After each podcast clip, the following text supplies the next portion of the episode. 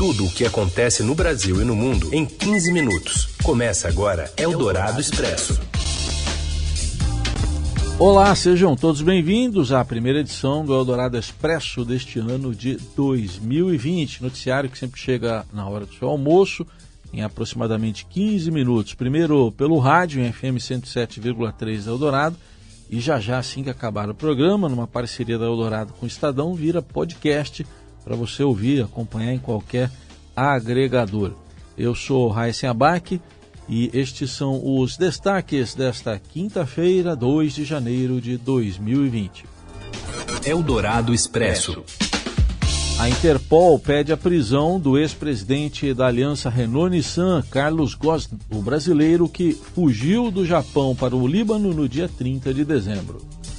Jair Bolsonaro indica que deve aprovar o fundo eleitoral de 2 bilhões de reais para não cometer crime de responsabilidade. E ainda o início da Copa São Paulo com as jovens promessas do futebol e a estreia de Frozen 2 nos cinemas. Eldorado Expresso.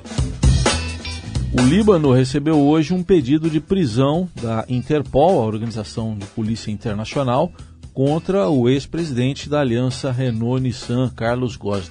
O magnata da indústria automobilística, que é brasileiro e também tem cidadania francesa e libanesa, fugiu da prisão domiciliar em Tóquio no dia 30 de dezembro em circunstâncias ainda não esclarecidas. As primeiras investigações apontam que ele tinha um segundo passaporte francês trancado em uma mala, com autorização da justiça japonesa. Os outros três passaportes, um brasileiro, um francês também e um libanês, estavam retidos com seus advogados no Japão.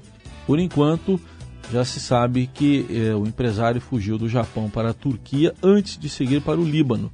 E nesta quinta-feira, autoridades turcas prenderam sete pessoas que teriam ajudado na fuga, entre elas quatro pilotos. O ex-executivo foi preso em novembro de 2018, acusado de não declarar mais de 160 milhões de reais que ganhou entre 2010 e 2015, também acusado de usar indevidamente bens da Nissan em benefício próprio, de ter dado prejuízo à montadora de automóveis em uma transferência de fundos e ainda de repassar à empresa uma dívida particular. Eldorado Expresso. Jair Bolsonaro diz que poderá aprovar o fundo eleitoral de 2 bilhões de reais para evitar cometer crime de responsabilidade. Você acompanha agora os detalhes direto de Brasília com o repórter Matheus Vargas. Boa tarde, Heisen. Boa tarde. O presidente Jair Bolsonaro disse hoje pela manhã que será de Paulo Guedes, o ministro da Economia, a decisão sobre criar ou não uma nova política de reajuste do salário mínimo. Bolsonaro editou uma medida provisória na terça-feira, dia 31, para subir o salário mínimo de 998 reais para 1.039 reais. São 8 reais acima do que estava previsto no orçamento de 2020. Em entrevista no último dia 18, após o Congresso aprovar o orçamento para 2020, o ministro da Economia disse que o valor do mínimo será discutido ano a ano para ele, a decisão de governos anteriores de fixar uma regra que valia para vários anos não foi boa para o país. Ainda hoje pela manhã, Bolsonaro disse, ironicamente, que se pudesse ele elevaria o salário mínimo a 10 mil reais mensais. Em seguida, ele ponderou que teria de saber de onde vem o dinheiro. O presidente elogiou a manchete do Estado de São Paulo sobre o aumento de empregos na indústria da transformação, mas reclamou que não costuma receber créditos por avanços na economia. Ele disse que parece que o Brasil está indo bem, ministros também, apesar do presidente. As declarações de Bolsonaro foram feitas em frente ao Palácio da Alvorada. Bolsonaro disse hoje que não daria entrevistas, mas em seguida, além de falar sobre o salário mínimo, sinalizou que deve sancionar o fundo de 2 bilhões de reais para as eleições municipais que ocorrem em outubro deste ano. Ele disse que seguirá a lei para evitar cometer um crime de responsabilidade. Questionado novamente se veta ou sanciona o fundo, Bolsonaro respondeu que a conclusão deveria ser feita pela própria imprensa, a partir do que ele disse. Ainda afirmou que tem de preparar a opinião pública, caso contrário, ele é massacrado pela imprensa por uma decisão. O fundo eleitoral é uma lei. O que, que o, TSE, o TSE fez? Oficiou a receita um valor montante, mas é 2 pactuou sanção, né? A sanção é uma, é uma obediência à lei. Se você for ler o artigo 85 da Constituição, se eu não respeitar a lei, eu estou em curso de crime de responsabilidade. Isso aí é o que eu posso dizer. O senhor decidiu sancionar, É, é o que eu então. posso dizer, isso aí, a conclusão agora é de você. E é o seguinte, tem que preparar a opinião pública, né? Caso contrário, vocês me massacram, vocês arrebentam comigo. Em dezembro, o presidente afirmou que a tendência era vetar o fundo e que ele buscava uma brecha na legislação para fazer esse veto. O fundo eleitoral foi proposto pelo próprio presidente, a partir de discussões que envolveram também o Tribunal Superior Eleitoral. Eldorado Expresso. O Diretório Nacional do PSL, o antigo partido do presidente Bolsonaro, acionou o Supremo Tribunal Federal contra a criação do juiz de garantias prevista na lei anticrime sancionada pelo presidente Jair Bolsonaro no dia 25. Só que deputados bolsonaristas não participam dessa ação. Tem um racha lá no partido. Em ação direta de inconstitucionalidade, o partido alega que não houve estudo prévio sobre o impacto econômico da criação do juiz de garantias e alega que a implantação pelos tribunais seria materialmente impossível, tendo em vista a data em que a medida entra em vigor, que é no próximo dia 23 de janeiro. O texto pede, em caráter liminar, a suspensão dos artigos da lei anticrime que tratam do juiz de garantias até o julgamento da ação. Eldorado Expresso. E um caso terrível, né, que terminou na morte de uma recém-nascida.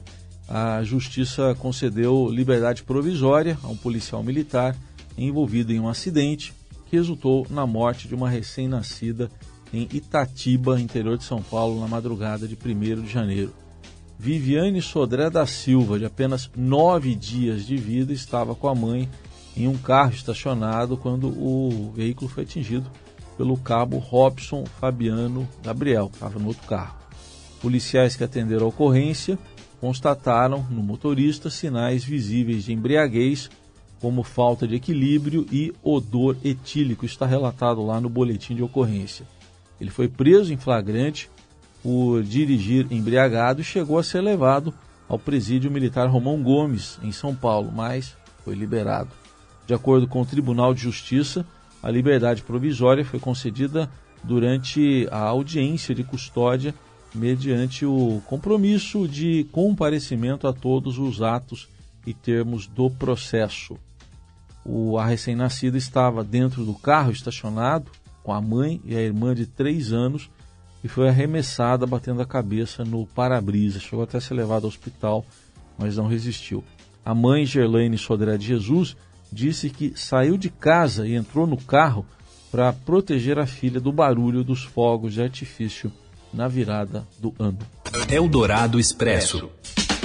A greve nos transportes na França contra a reforma da Previdência entrou hoje no 29º dia e é um recorde histórico. Para comparação, no inverno da virada de 1986 para 87, inverno lá, os funcionários da Empresa Nacional de Ferrovias permaneceram em greve por 28 dias. Essa então já está durando 29. As negociações estão bloqueadas e tem ainda a previsão de mais mobilizações na próxima semana. Houve aí uma espécie de trégua durante as festas de fim de ano e permitiu um cenário melhor nesta quinta, com apenas uma linha de metrô totalmente fechada em Paris e metade dos trens de alta velocidade em circulação no país. Mas os sindicatos já convocaram uma nova mobilização nacional para 9 de janeiro e a partir da próxima segunda-feira, dia 6, estão previstas manifestações de várias categorias de profissionais liberais, como advogados, e também no setor petroleiro. Eldorado Expresso. E sem a presença do Flamengo, a Copa São Paulo de Futebol Júnior começa nesta quinta-feira. Você acompanha com o repórter Ciro Campos. Oi, Ciro. Olá, Heisen, boa tarde. O calendário oficial de competições do futebol brasileiro começa nesta quinta-feira à tarde. Em pleno 2 de janeiro e logo depois das festas de fim de ano, a Copa São Paulo de Futebol Júnior marca o início das competições e vai reunir 127 times de todos os estados do Brasil. A mais tradicional competição das categorias de base tem início na tarde desta quinta-feira com o jogo jogo entre o Grêmio e o Real, representante do Distrito Federal. O futebol paulista também começa sua participação na noite de hoje com o encontro entre o Palmeiras e o União, time do Mato Grosso. Já São Paulo, Corinthians e Santos entram em campo nos próximos dias. A grande ausência desta copinha é o Flamengo. O atual campeão brasileiro e da Libertadores recusou participar do torneio após problemas nas inscrições dos seus jogadores. A copinha, como eu disse, tem início hoje e termina no dia 25 de janeiro, aniversário de São Paulo, com a grande final marcada para o estádio do Pacaembu. Eldorado Expresso. Beleza, Olaf, vai lá. Unicórnio. Chaleira. Uh, Elsa! Não é justo, ele pode se refazer. Não importa, vai ser moleza. Está ouvindo aí o trailer da animação Frozen 2, que estreia nesta quinta-feira nos cinemas brasileiros. E desta vez, as personagens Anna e Elsa deixam o, o reino delas, né? O reino de Arendelle, e vão conhecer uma antiga floresta em uma terra encantada. Não sou eu que estou dando spoiler, não. Foi o Diego Carvalho que escreveu, só estou lendo. Lá, as duas tentam descobrir as origens do poder da Elsa para assim salvar o reino novamente. Isso aí ficou pendente no primeiro filme, né? Não se sabe de onde que vem os poderes. Quem sabe agora a gente fica sabendo, né? O primeiro filme Frozen, uma aventura congelante, foi um sucesso trondoso de bilheteria, alcançando quase 5 bilhões de reais. Isso aí, uh, já na conversão em dólar, aí deu algo em torno de 1 bi e 200 a expectativa é de que Frozen 2 ultrapasse essa marca. Eu não sei se tem a música do primeiro filme, mas o Diego Carvalho quer colocar aqui.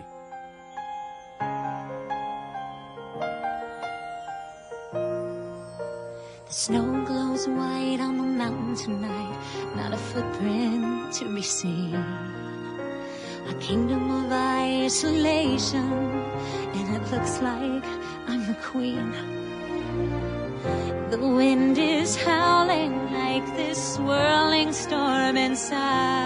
E assim a gente encerra a primeira edição do Eldorado Expresso deste ano de 2020. Contamos aqui também com a Frane Vanderlei, com Moacir Biasi, além do Diego Carvalho. Feliz ano novo, ainda dá tempo. E esse ano tem mais dias para ser feliz, né? São 366. Tchau, até amanhã.